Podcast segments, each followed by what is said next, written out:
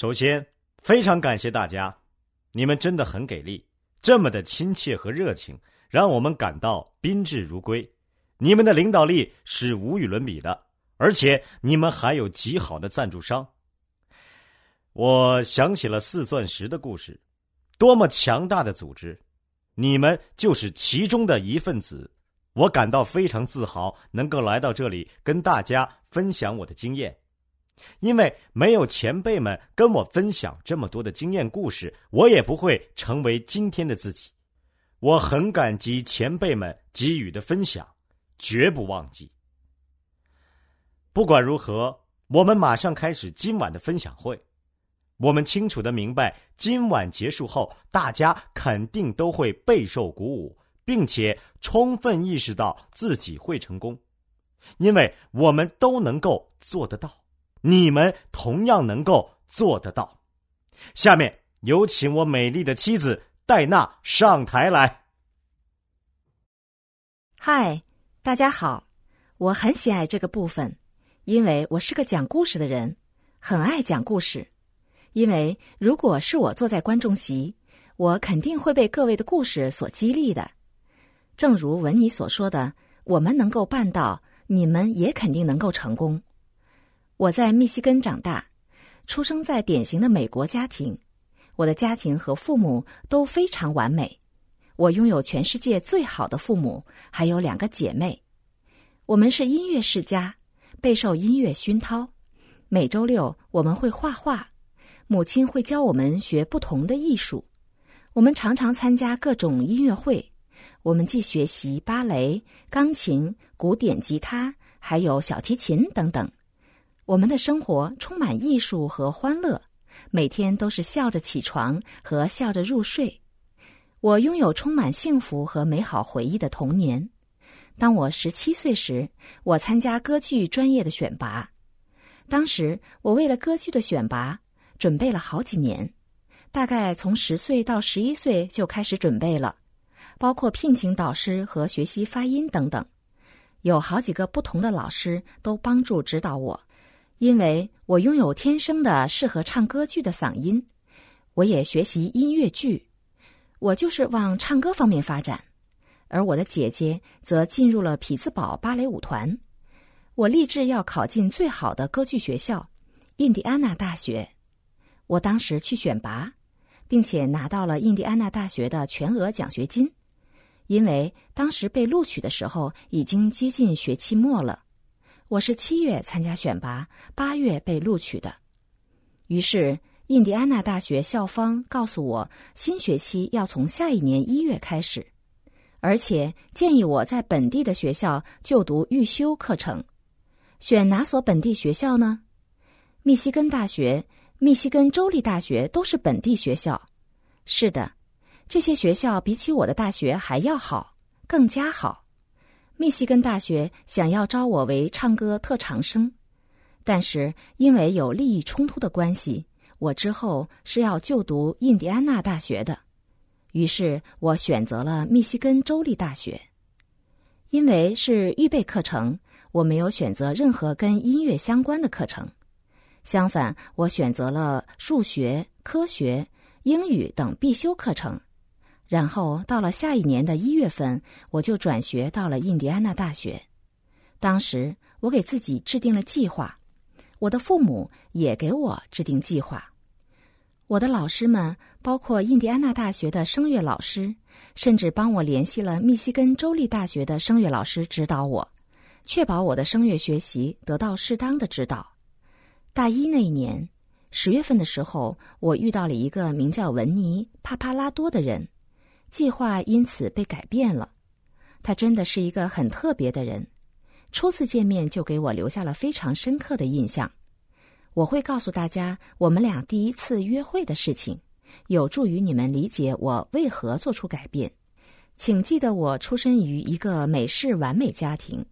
当我跟父母聚会时，我告诉他们我的新打算，我的母亲直说我无法同意，然后我的父亲却说：“戴娜。”我们待会儿再仔细谈谈这件事，好吗？他们离开一阵，然后回来。母亲接着说：“好吧，亲爱的，我很清楚你做出这个选择背后的理由。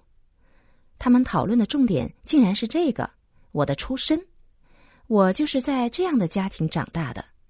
我还记得小的时候闯祸了，爸爸试图长篇大论的教训我。当时我是这么跟爸爸说的：“行行好，爸爸，揍我一顿吧。”这就是我的父母。文尼是一个长得好看又很有才华的男生。我们第一次约会是在大学中的一个酒吧，我们选了一张小桌子坐下，我们后面也坐着两个学生，其中一个人不小心撞了我一下，文尼就跟那个学生说：“你刚才撞到我女朋友了。”然后我心里禁不住想：“哇，原来我已经是他的女朋友了，这只是第一次约会而已。”文尼是纽约人。我之前谈过我父母如何吵架，他的父母吵架时会向对方扔鞋子。他们是充满激情的意大利人。他的家乡人名多是托尼、达斯克、啊乔伊或者芬克之类，而我的家乡密西根人们取名多是麦克、卡罗或者琼之类。我当时坐在那里不停的纠结：我已经是他的女朋友，已经是他的女朋友了。后面的家伙突然又撞过来，文尼又喊：“喂，你又撞到我的女朋友了！”我当时就觉得，天哪，他也太着急了吧！后面的家伙回应说：“对不起啦。”之后他又撞到我，这一次文尼走过去，单手拽起那个人，然后大力的甩到地上，狠狠的说：“不许再撞到他！”请大家记住，我来自哪里，还有他来自哪里。如此不同，可是当他把那人甩到地上的那一刻，我想：天哪，我太爱这个人了！就这样，他赢得了我的心。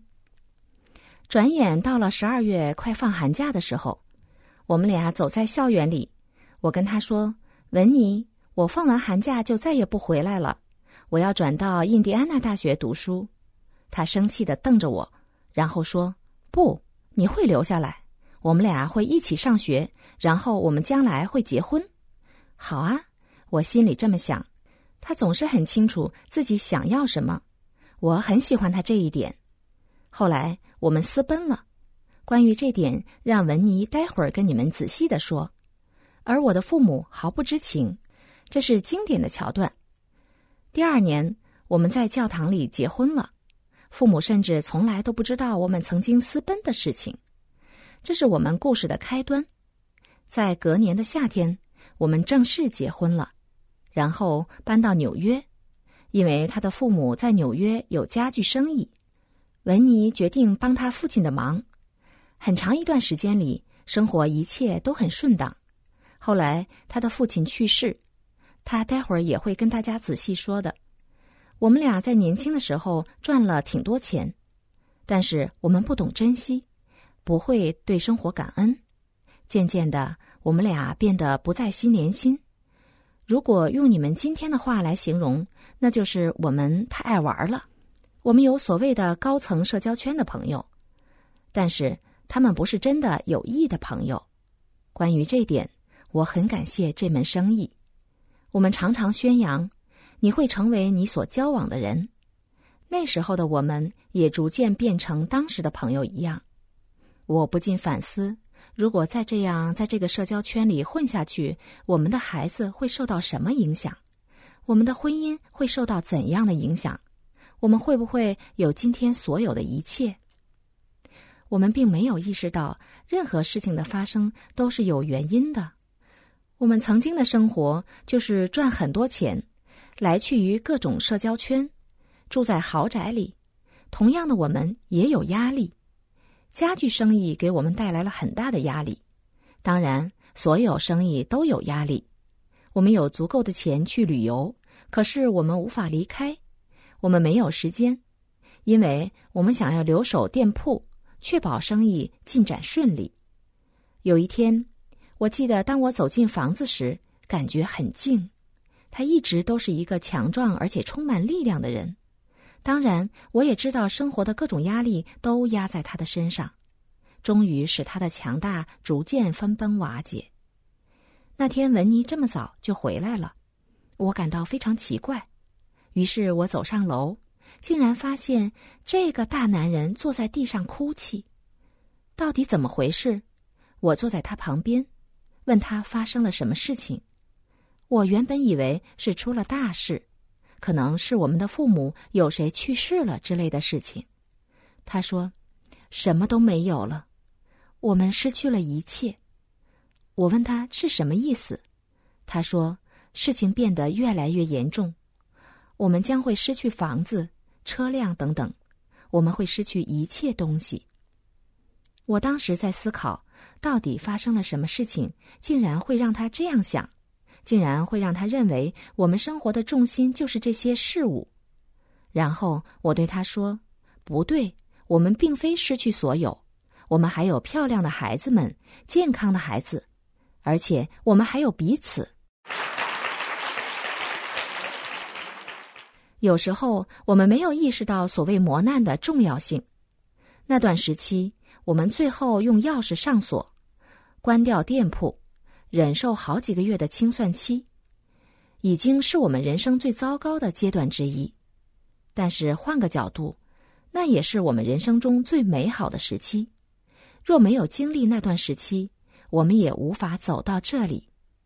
我想跟大家说，请不要拒绝磨难，要迎面而上，要清楚，如果我能熬过磨难。好事就会发生，凡事都是有原因的，我们应该从中吸取教训。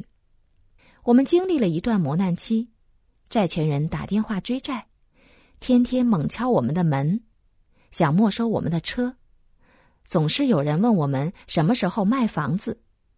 我们保护孩子，不让他们受影响，让他们以为不开灯的原因是供电公司切了电源。我们围着壁炉。烘烤着棉花糖，度过一个充满乐趣的夜晚。女儿丹尼斯被蒙在鼓里，直到放学回家的路上，他对同学聊天说：“昨晚特别的好玩，即使停电了。”同学回答：“我们家没有这回事。”孩子们到底也不是很明白发生的事情。托尼也许更清楚一点，因为我们由从前什么都能给他买，到现在什么都买不起。如果他要买多一双运动鞋，就需要去打工。债权人打电话来追债，我们只剩下一辆小车。这些都没有关系，因为我们觉得努力就能熬过去。文尼打了三份工作，而我的工作让我全世界到处跑。我是一个设计师，所以在一家家具公司打工，让我跑巴黎市场，跑遍全世界。使我跟孩子们聚少离多。那些债权人不停的打我们电话，有一段时期我很害怕这种电话，直到某一天突然认为，其实他们是需要我的。名叫 Mason 先生的债权人每天打电话过来，每次接他电话都感觉很吓人。有一天，我终于对梅森先生说：“能否让我说两句呢？”他在电话里喊：“说。”我说：“梅森先生，如果不是有我这样的人，你早就失业了。我无法还你钱，起码现在不能。”从那次之后，我再也没接到过他的电话。时间照样流失。文尼稍后也会跟大家讲他是如何发现这个机遇的。我依然记得那天的事情。查理打电话过来，而我当时正在打包准备出差。心里以为这又是另一个追债的电话，犹豫中还是接起了电话。如果当初我没有接那个电话，现在又会怎样呢？我不知道他是否会再次打过来。我们当时在他的名单上，每当听见有人说害怕把人名加到名单上时，我都会大笑。我最初也是在名单上的，好吗？如果我当初不在名单上，会怎样？如果当初查理根本不尝试给我们打电话，现在又会怎样？我当时接起电话，在想这个人是谁。我一边把电话递给文尼，一边就在胡思乱想：这个人也许很危险，也许他只是想把文尼约到酒店后就会打他，采取各种手段逼他还清债数之类的。这反映出我有消极的思维过程。我不是很想文妮和这个人见面。当文妮回来时，我已经在家胡思乱想个不停，然后问他发生了什么事情，他竟然跟我说：“查理吩咐不能告诉你。”我就生气，不能告诉我是什么意思？还有查理这家伙到底是谁？话说回来，我很为他自豪，因为他已经意识到自己需要做这件事，他想去做，不管我说什么，他已经下定决心。他很清楚。我跟他是一样为钱所困，如果不采取改变，跳出当时的恶性循环，我们也许会日复一日的重复无望的挣扎。我们开始了这门生意，我们热爱这门生意，做这门生意收获远不止赚钱。当然，从事这门生意也会经历磨难和挫折，以前的家具生意也同样有。而且作为代价，我赔了很多钱。但是这门生意不一样，它非常有趣。通过它，我这些年交了很多朋友。我无法说清楚收获的这些友谊是多么的好。我还记得我父亲曾经对我说过：“戴娜，如果你拥有一个真正的朋友，你的一生都会受到眷顾。而我们有上百个真正的朋友支持我们。”我们之所以能相遇，都是因为这门生意。我们为他们服务，满足他们的需要。我们知道一起奋斗才会成功。当我们第一次被褒奖为钻石的那天，我们住在一家酒店里，花了一个多小时来准备演讲。我对着父母练习演讲，他们说挺好的，很棒。最后的十五分钟左右，我的女儿走进来。给了我一封信，她说：“妈妈，我无法亲自说出口，只好给你写信。我今天要是把那封信带来给你们看就好了。我把信念给我的父母和文妮听，然后他们说，把这个作为我们成为钻石的演讲吧。这封信是女儿写给我和他爸爸，说他很为父母感到骄傲，说我们是他的偶像。他说。”我知道，妈妈，你那时因为无法去看我的舞台剧而难过，可我很自豪，你们为事业而奋斗。其实，我的女儿和儿子一直把我们视为偶像。我们的孩子在这个生意中也是钻石。托尼和他的妻子弗朗西斯是创业者钻石，丹尼斯和丹尼尔是钻石。梦想不是赚钱，梦想是寻找心境的平和。梦想是早上睁眼醒来，自己和儿女一起生活。我们现在和女儿和女婿一起住，那是一所大房子。我们之前的房子被飓风桑迪带走了，但是没有关系。在那之后，我们跟孩子们搬到一起住，这是非常幸福的事情。梦想成真，是因为我们愿意每天晚上通宵学习。梦想成真，是因为我们坦然接受一次次被拒绝；梦想成真，是因为我们即使被他人嘲笑或者伤害，我们也释然，因为道不同不相为谋，而我们会在我们的成功路上坚持到底。所以，我们要鼓励大家好好做这门生意。人生太短暂了。我们不希望多年以后才懊悔当年的为何没有做这件或者那件事情。立刻加入吧，行动起来，要相信自己会成功。我们知道你会成功的。这门生意中，你的心才是最重要的，你的精神才是最重要的，你的热情才是最重要的，你的信心才是最重要的。下面，请出文尼来给大家分享经验吧。他是一个很棒的男人，了不起的领导人，而且最重要的，他是我的男朋友。亲爱的朋友，想获得更多的成功经验吗？请关注微信公众号“炫色安利微商旗舰店”，我们将为想成功的你提供更多的精彩信息。炫色安利微商旗舰店等你哦。